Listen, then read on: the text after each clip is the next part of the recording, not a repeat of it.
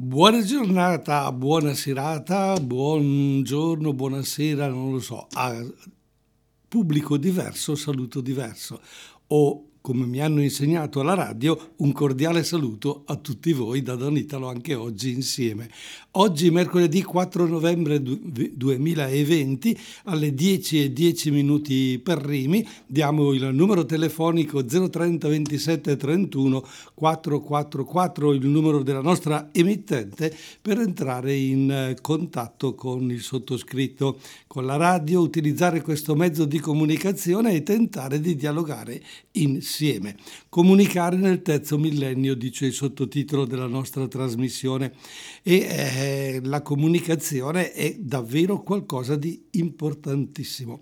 Mi piacerebbe sapere cosa avete appreso, cosa avete sentito, cosa vi è stato comunicato non più tardi di 3-4 minuti fa. Eh, voi dite 3-4 minuti fa, chissà, non so, non mi ricordo, mi ricordo a malapena quello che ho incontrato adesso, o forse a malapena riesco a seguire quello che lei sta dicendo alla radio, figuriamoci se mi ricordo quello che ho vissuto 3-4 minuti fa. No, no, no, no, attenzione, dobbiamo cercare di tenere sempre presente il peso delle parole, che cosa diciamo, che cosa ci viene detto, che cosa riusciamo a portare via. E allora mi verrebbe voglia di sentire la vostra opinione, ripeto allo 030 27 31 444, su cosa pensate di quello che sta capitando in America per quanto riguarda le elezioni. Trump da una parte, Biden dall'altra. Volete provare a dirmi qualcosa? Io tutto sommato potrei fare un elenco di quello che voi potreste pensare e quindi cercare di capire e di comprendere dove sta la verità. Innanzitutto, così provo, eh, provo a buttare lì qualche parola, qualche stimolo, qualche stimolo perché la comunicazione è talmente importante che finisce per influenzare poi le persone. Cos'è successo? Uh, in America. Beh, cosa sta succedendo in America? Perché le elezioni lì eh, si svolgono naturalmente in più giorni, in diversi modi, eccetera, e il peso di, una, di uno Stato è diverso rispetto a un altro perché è tutto proporzionato e così. Quindi oggi come oggi, alla fine del tempo dedicato al voto in eh, diretta nelle urne, ci sono alcune indicazioni scrutinate eh, alcuni, alcuni stati e quindi, e quindi abbiamo visto che cosa? un Biden che ha pronunciato la sua affermazione dicendo siamo sulla buona strada, abbiamo dei risultati eh, confortanti per quanto riguarda eh, il nostro modo di pensare, forse ce la facciamo teniamo, teniamo conto che alcuni stati che sono ancora da scrutinare per tradizione sono dalla nostra parte, quindi eh, potrei anche aver vinto. Dall'altra, dopo questa affermazione, ma, eh, c'è la risposta da parte di Donald Trump. Mi ha incuriosito tantissimo perché, almeno così è stato riferito dalle nostre televisioni, dal nostro modo di comunicare, che se è vero, io sto alle parole e non penso che le abbiano sbagliate, dopo dieci secondi da questa affermazione, almeno non so come fanno a calcolarlo, però diciamo in un tempo brevissimo, Donald Trump ha twittato, ha usato il mezzo, il social Twitter, che a lui piace tanto, per fare la propria affermazione, per dire quello che è il suo pensiero. Abbiamo vinto, ma se dovesse, essere, dovesse succedere qualcosa d'altro, ricorreremo a... Ecco, quella 10 secondi e Twitter la risposta. Ah, una volta eh, si faceva la conferenza stampa, si aspettava, almeno qui da noi in Italia, ma anche in America certamente. Adesso invece basta un tweet, basta un cinguettio e la comunicazione arriva a milioni di persone e non solo americani, non solo americani, arriva praticamente a, ad essere diffusa in tutto il mondo. Perché? Perché naturalmente il Twitter di, del presidente dell'America è sempre molto controllato molto controllato, è sempre lì, pronto. Una volta c'era l'ANSA che andava a dare le notizie, le raccoglieva, andava sul posto e poi le pubblicava eh, all'interno eh, dei vari giornali che dovevano, tra virgolette, pagare quelle comunicazioni e poi i giornali o i telegiornali, le televisioni, le radio lo diffondevano alla gente comune. Adesso, adesso, sembra il contrario, la persona direttamente lancia a tutti il proprio messaggio e televisioni, radio e altri mezzi, come possiamo dire, non solo social, vengono praticamente poi a riflettere su quella parola, a fare delle considerazioni. È davvero una cosa molto ma molto nuova, talmente nuova che facciamo fatica a gestire le cose, a tal punto che con questa immediatezza finiamo per dire poi ma sai come sono andate le elezioni? E allora troverete tranquillamente che tre minuti fa, ecco la mia domanda, cosa vi è stato detto da parte di qualcuno o cosa è stata la notizia che vi è arrivata, che ha vinto Donald Trump. No, ha vinto Biden. No, ha vinto Donald Trump. No, ha vinto Biden. E noi non sappiamo qual è la verità. Però forse c'è da aspettare. Va bene. Intanto che aspettiamo, ci ascoltiamo Annalisa con Tsunami. Bene, Tsunami con Annalisa e noi ritorniamo a parlare della nostra trasmissione Io, tu, noi, gli altri con Don Italo al microfono. Bene, ci siete ancora? Ci avete pensato? Eh, eh, io ci ho pensato ancora un pochino su quello che sta succedendo nel mondo della comunicazione. E allora ci siamo lasciati dicendo che eh, Trump ha risposto immediatamente, ha dato la sua interpretazione, si è presentato con tutta la famiglia, ha schierato, si è presentato con eh, l'inno come se avesse vinto, le parole però non sono state pronunciate nel dire io sono il presidente nuovo della, eh, dell'America, ha, ha usato delle parole che sono andate un pochino oltre parlando di eh, corte, della Corte Suprema perché eh, si sente defraudato e quindi tra le parole, la messa in scena, questo modo di comunicare, si è capito che probabilmente mette le mani avanti. Ma nello stesso tempo, va bene, è importante riflettere su queste cose, è importante cercare poi di capirle e di metterle sul tappeto perché poi noi dobbiamo farci la cosiddetta opinione, perché le parole e la comunicazione poi diventano praticamente un nostro modo di pensare, un nostro modo di agire. E allora succede così che chi eh, legge le, le parole in un determinato modo si schiera a favore, chi le, le, interpreta in un altro modo si schiera contro, o meglio, chi accetta quelle parole si schiera, chi non le accetta rifiuta. Eh, ma, ma la verità qual è? Perché in fondo la verità è anche tutta questa dinamica della comunicazione. La verità poi porterà a galla, voi direte, la somma dei voti e vedremo, vedremo se sarà sufficiente uh, uh, scomodare la matematica o se invece ci sarà ben altro a cui appellarsi, a un riconteggio o una cosa, perché questo l'abbiamo toccato con mano sempre. Ci diventa difficile accettare quello che non vogliamo, quello che non condividiamo.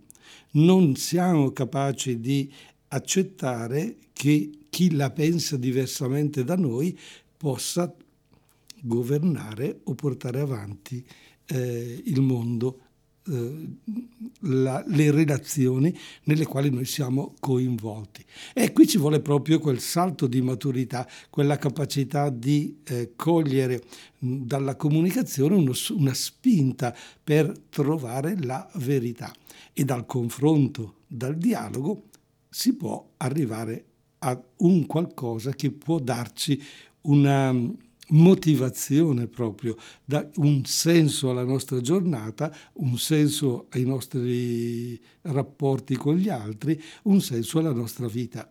Perché altrimenti, ecco cosa sta succedendo per esempio oggi nel, nel nostro mondo eh, dell'Italia, con il lockdown, eh, con le tre eh, zone e ognuno si rapporta con questa nuova verità che viene proposta dal governo, che sarà proposta per domani eh, in modo ufficiale, ma la comunicazione delle radio, televisioni, eccetera, i giornali hanno già dato delle indicazioni ben, ben precise, può scattare quel meccanismo di accettazione o di rifiuto.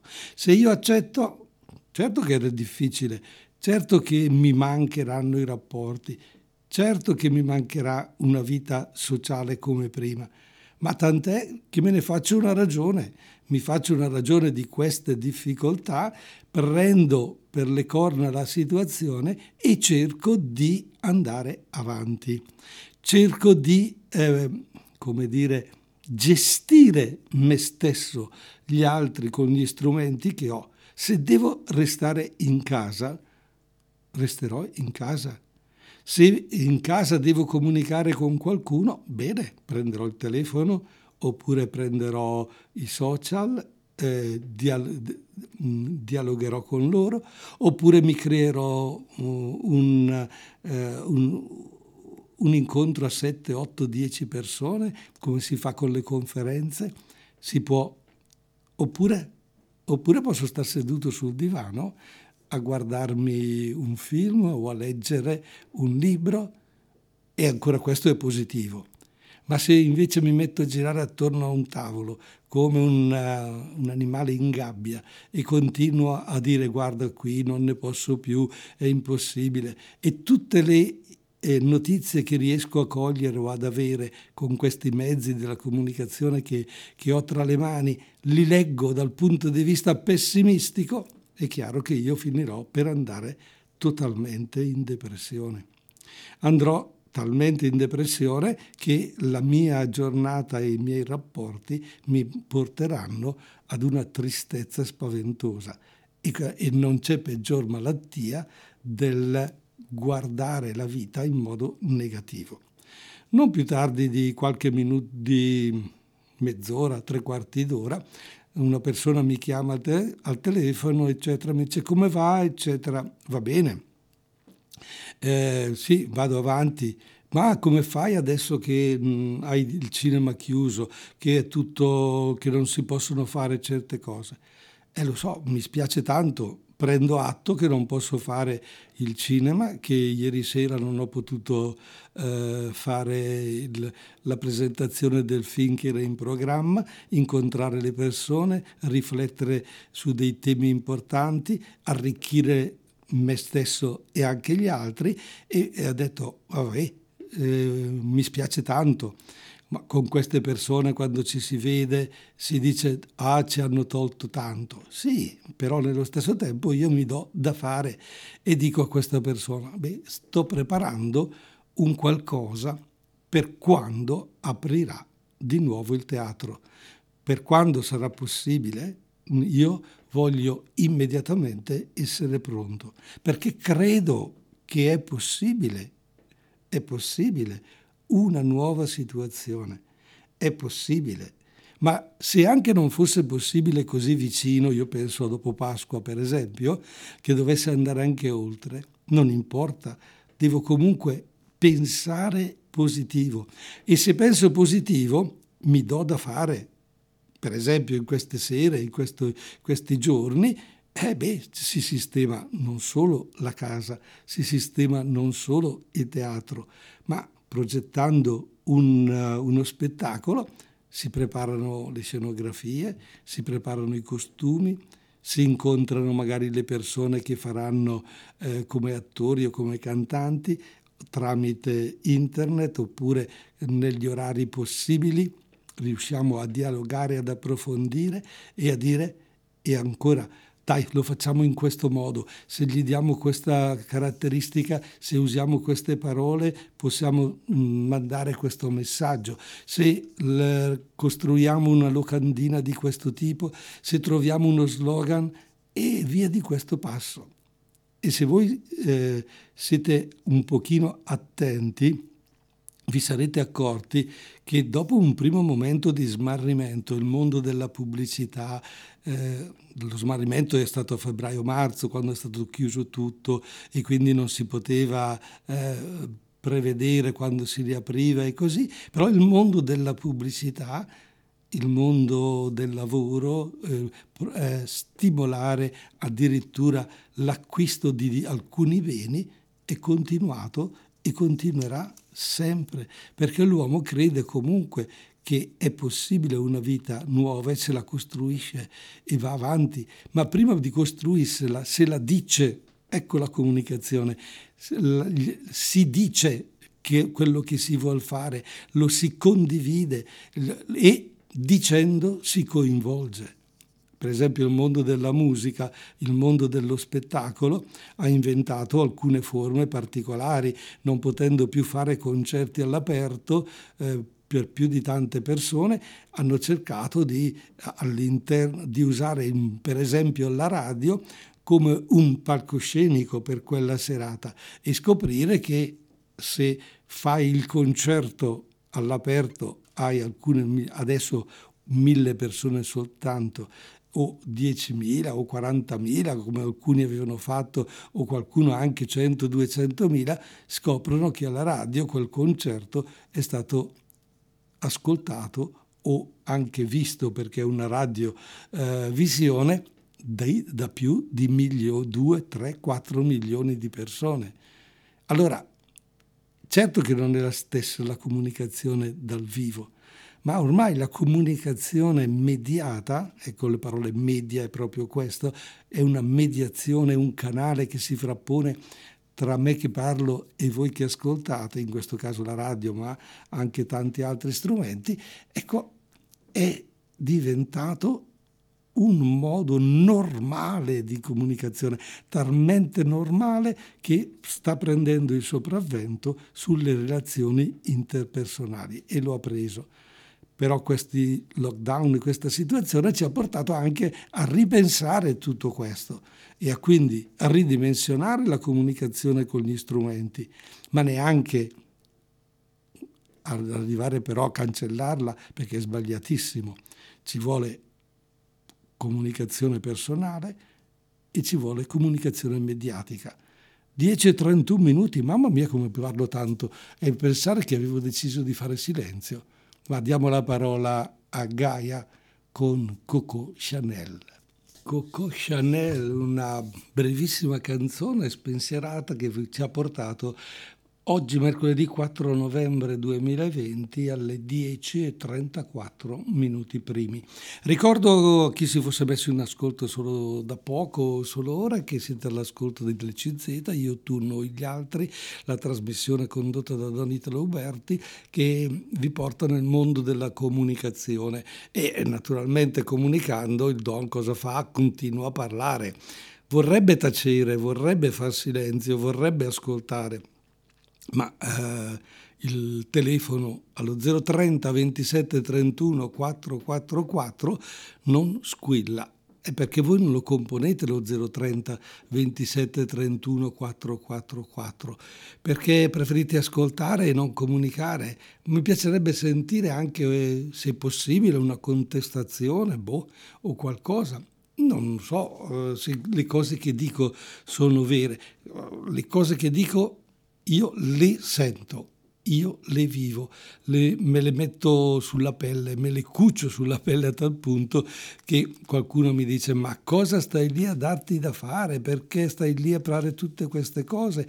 Prepari questo spettacolo, poi tanto la gente non viene, tanto poi lo vedono in pochi, tanto poi, ma con questo discorso tanti o pochi non lo so, mm, non so misurare, so che però se faccio qualcosa, se dico qualcosa, come lo faccio e come lo dico, questo incide sulla persona, nel bene o nel male. Ne so, può darsi che la persona che ascolta, la persona che eh, accetta queste mie riflessioni ne possa trovare giovamento, oppure nello stesso tempo oh, possa, eh, come dire, criticare e dire la propria. È importante, è importantissimo parlarci, è indispensabile comunicare e quindi mediare la comunicazione con tanti strumenti permette poi di eh, far arrivare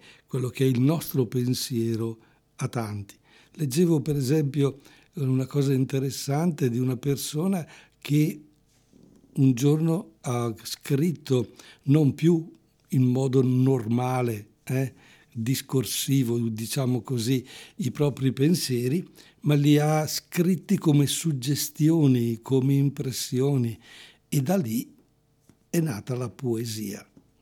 È interessante, questa è stata una donna che ha scritto le, quello che lei pensava in quel modo. Eh, sarebbe interessante in questo momento fare un elenco di, di, tutti i modi di comunicare, di come la parola si è, si è sviluppata, di come al, al, discorso, che so, eh, discorsivo, che è il nostro modo normale di comunicare, la suggestione della poesia, la canzone, il, il romanzo, il film, il cinema, eh, quante cose, in quanti modi eh, la comunicazione si è sviluppata e forse probabilmente si svilupperà ancora, ancora di più. Ecco, però vorrei pensare positivo proprio perché più sono i modi eh, di, di raccontare, di dire, di comunicare e più ci arricchiamo più è possibile eh, arrivare alla conoscenza eh, vera delle cose e quindi eh, non possiamo, come dire, fermarci ad un modo di comunicare. E allora ci sta bene il teatro, ci sta bene il cinema, ci sta bene eh, mille altre forme, dal vivo, mediate, ci sta, ci sta tutto. Ci sta tutto nella misura in cui siamo capaci di accogliere però questi strumenti, nella misura in cui li conosciamo anche e conosciamo il buono e il brutto, perché gli strumenti non sono, come dire, buoni o cattivi. È l'uomo che li può rendere buoni o cattivi. E quindi questi strumenti devono entrare nella nostra vita ed essere utilizzati al meglio. E allora, eh, allora quella verità che mediamo con gli strumenti dovrebbe davvero avere sempre, sempre la priorità. Quello che ti dico è vero, ma non perché lo penso io, non perché piace a me, perché eh, questo è quanto dovrebbe passare, il vero, il giusto, il buono, il senso della vita.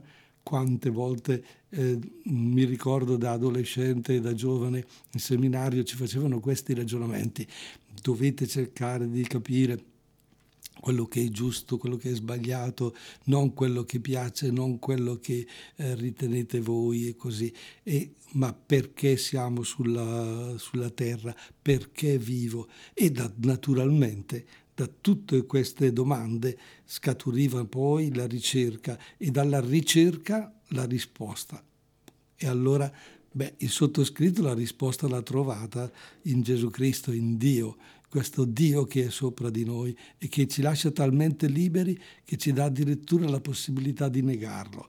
Però eh, dipende proprio da noi, dipende da che cosa abbiamo nella nostra mente, da che cosa dentro di noi dà senso al mio parlare adesso, che dà senso al mio stare con voi adesso, mentre potrei tranquillamente essere da tutt'altra parte, potrei essere in giro, a me piace che so prendere l'automobile e andare, è così, mm, e stare con me stesso col, il movimento, perché eh, il movimento mi sembra che dia senso alla vita. E per voi? Per voi che cosa è? Alle 10.41 minuti per Rimi di mercoledì 4 novembre 2020. Don Italo vi chiede, ditemelo allo 030 27 31 444. Mentre Fabio mi ha scelto una canzone che ha il titolo Con il senno di poi di un certo Marco Guazzone che io sento per la prima volta con voi. Vediamo col senno di poi Bene, anche Marco Guazzone l'abbiamo ascoltato e ho fatto delle considerazioni tutto sommato. Al primo ascolto ho trovato la canzone così normale, dai, per non dire banale. Ma questo è il mio pensiero, mi raccomando, è il mio modo di dire le cose, di sentirle. Carino, se volete, nella seconda parte con, il, con uh, la batteria, con questo uh, ticchettio interessante questa comparsa della voce femminile che non so di, di chi sia, ma tutto sommato. Vabbè, probabilmente c'è bisogno di un secondo, un terzo, un quarto, un quinto ascolto, ma eh, chiaramente eh, le, la comunicazione, per esempio, delle canzonette ultimamente ha un procedere tutto sommato molto monocorde. Si copiano un po' tutti trovare la caratteristica dell'originalità probabilmente non è facile. Ma forse non ce n'è neanche bisogno, perché io non, non ho la pretesa di essere originale, eh? non ho la pretesa di fare radio eh, nuova, assolutamente. Sono pienamente convinto che sto facendo una radio, se volete, vecchia, perché parlare da soli per più minuti non è la cosa più normale per una radio. Quando la radio ormai raggiunge il ritmo di 10-15 secondi per una voce, un intervento e poi subentra l'altra. Se andate ad ascoltare certe radio non troverete mai eh, con le radio che hanno un forte eh, numero di ascoltatori delle, eh, delle trasmissioni fatte da uno soltanto. Impossibile perché, perché la comunicazione radiofonica ormai ha bisogno di ritmi e il ritmo delle canzonette, ma la scelta anche delle canzoni eh, stesse è, dà il ritmo a tutta la trasmissione. Noi scegliamo, se vi siete accorti, canzoni molto impegnate, canzoni anche non eh, molto ritmate, proprio perché, perché giustamente la nostra trasmissione ha uh, un una caratteristica che è quella del riflettere, che è quella del pensare, che è quella del renderci conto dove sta andando la comunicazione. E se invece la mia trasmissione dovesse essere quella della spensieratezza, quante volte sento dire ormai dai conduttori di certe radio che fanno milioni di ascoltatori, eh, vogliamo alleggerire la nostra vita, vi, vi, vi teniamo compagnia, è una, una voce, eh, come dire, leggera perché, perché eh, la nostra vita è già troppo pesante e troppo triste. Ma io credo che eh, non si tratti di leggerezza, ma si tratti di condivisione, si tratti di riflettere. Io non sono capace di raccontarvi barzellette, non sono capace di fare battute, ma non è il mio compito e forse anche voi che state ascoltando questa trasmissione l'avete scelta perché? Perché si sta riflettendo, perché si sta parlando. Io forse mi parlo molto addosso? Eh sì, non lo so, allo 030 27 31 444 alle 10.48 minuti di mercoledì 4 novembre 2020 in diretta non arriva la telefonata, non arriva un'altra voce che mi sostiene eh, la settimana scorsa è stato interessante, eh, dialogare, parlare, comunicare, avere il coraggio di dire il proprio pensiero arricchisce voi, arricchisce me, arricchisce gli ascoltatori. E qualcuno potrebbe anche dire ma gli ascoltatori dove sono, quali sono? Beh, io sono convinto comunque sempre di fare radio, di parlare anche a uno solo di voi uno che sta dall'altra parte della, della radio, che eh, sente mentre sta facendo eh, qualcosa e naturalmente, naturalmente arricchirci. Eh, che bello, che bello, che bello.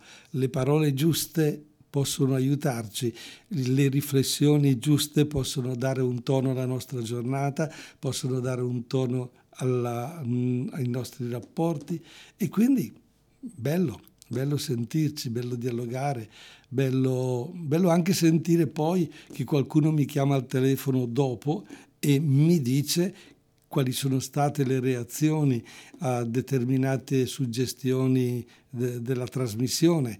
E io ho sentito, lei ha detto, lei ha fatto e quindi riflettuto, mi sono confrontato con quell'altra persona. Ecco una bellissima catena questa.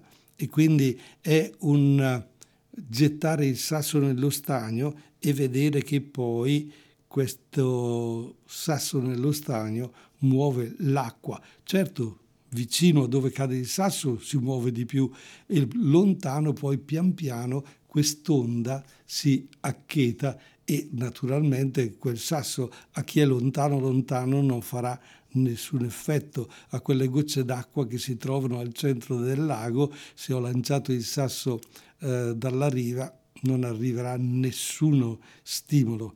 Ma eh, se io con la radio lancio un messaggio, lancio una parola, per esempio mm, uso la radio ma anche gli altri mezzi, se con Twitter faccio un cinguettio, lancio una riflessione, mm, questa poi, poi può, ha un'onda che si diffonde e poi saccheta.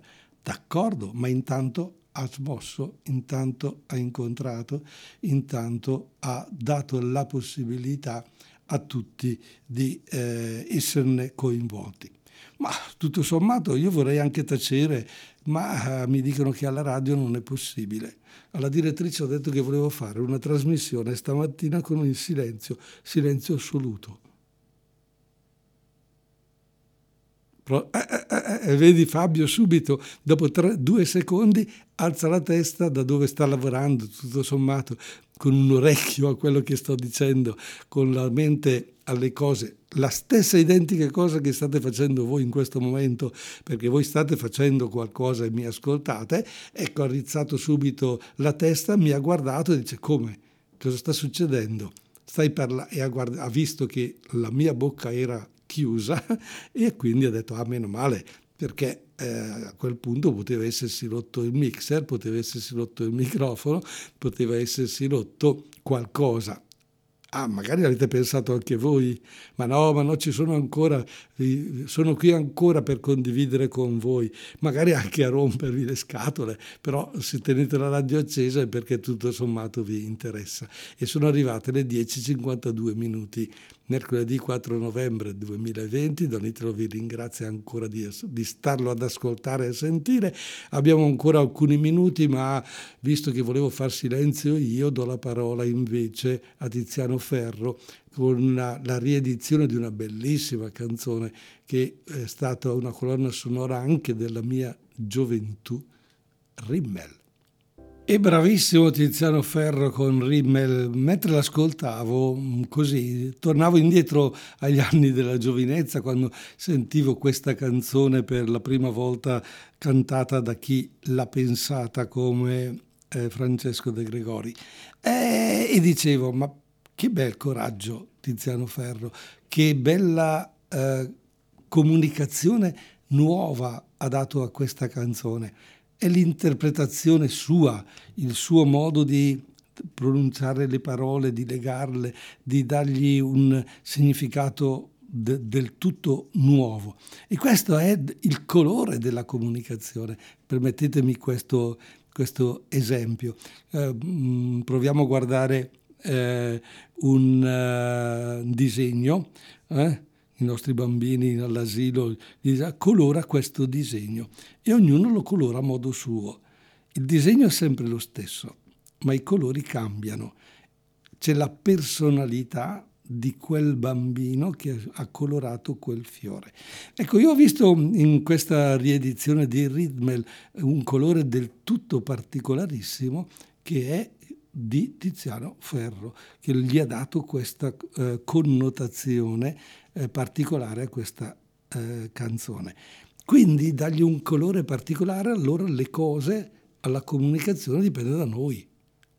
Noi se gli diamo una, una convinzione di positività alle cose che diciamo, trasmettiamo positività, trasmettiamo serenità, trasmettiamo ottimismo. Se io mi abbatto e mi lamento e dico ma però guarda se, ma se, se per... Ecco, comunichiamo decisamente un momento di negatività e allora non si va avanti.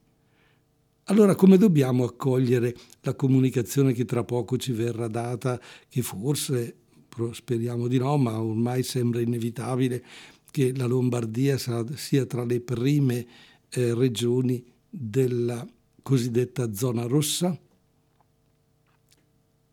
Facciamo una reazione come quelli che sono scesi in piazza oppure l'accettiamo e cerchiamo di sfruttarla al meglio e gli diamo un significato positivo? Io sono decisamente per la seconda. E voi?